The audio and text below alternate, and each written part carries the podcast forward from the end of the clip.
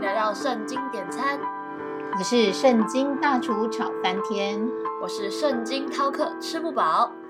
圣经大厨，我最近发生了一些事，让我想起来在高中时，我本来有一群七个人的好闺蜜，也不知道当时是因为什么原因，其中一个闺蜜完全无预警的，不知道是在跟我闹什么情绪，每次看见我都没有给我好脸色看，我真的是太难了，我根本就没有去得罪她或什么的啊，我实在是搞不懂他为什么会选择这样对我。虽然这件事情已经过去很久了，但说实话，一直到现在，我还是觉得人心太多变了，这让我觉得蛮难过的。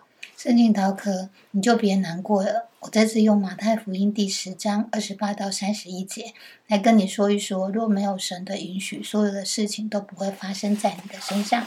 开始上菜喽！马太福音十章二十八到三十一节。那杀身体不能杀灵魂的，不要怕他们。我有能把身体和灵魂都灭在地狱里了，正要怕他。两个麻雀不是卖一分银子吗？若是你们的父不许，一个也不能掉在地上。这是你们的头发也都被数过了，所以不要惧怕，你们比许多的麻雀还贵重。这段圣经中说明了，如果神不允许，那无论是你面临到。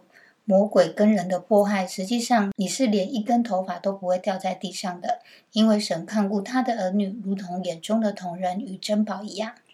大厨听到你这么说，我就更难过了，因为如果我是神的掌上明珠，那为何神要让我的闺蜜这样对待我？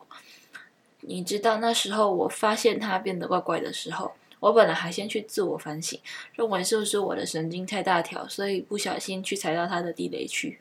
结果我还大费周章的去找出原因跟他道歉，但最后我才发现他的态度改变，好像也并不是因为我的问题。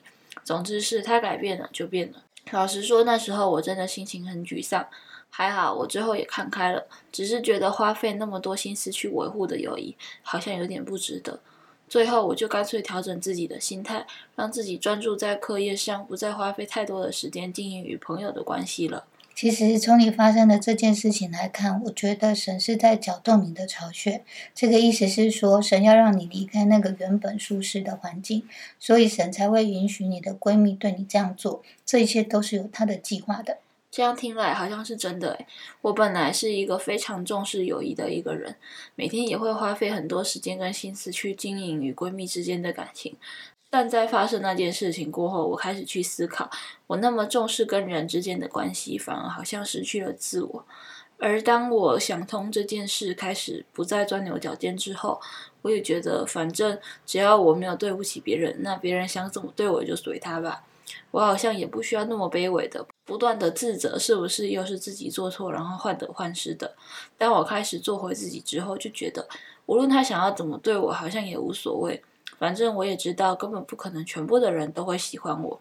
最有趣的是，当我想通了之后，不再用放大镜去看我们之间的关系后，他的态度好像变得柔软了。我现在终于明白了，原来神允许这样的事情发生，他的计划是想要改变我。这种会因为别人怎么对我就患得患失的心态，能做出调整。我决定了，以后我无论发生什么事，我都要先回到神的面前来寻求他，并且去问灵仔，他到底透过这些发生的事情，要让我去学习的究竟是什么。记得锁定圣经点餐，一起来找圣经大厨点餐哦！我们下回见啦，拜拜，拜拜。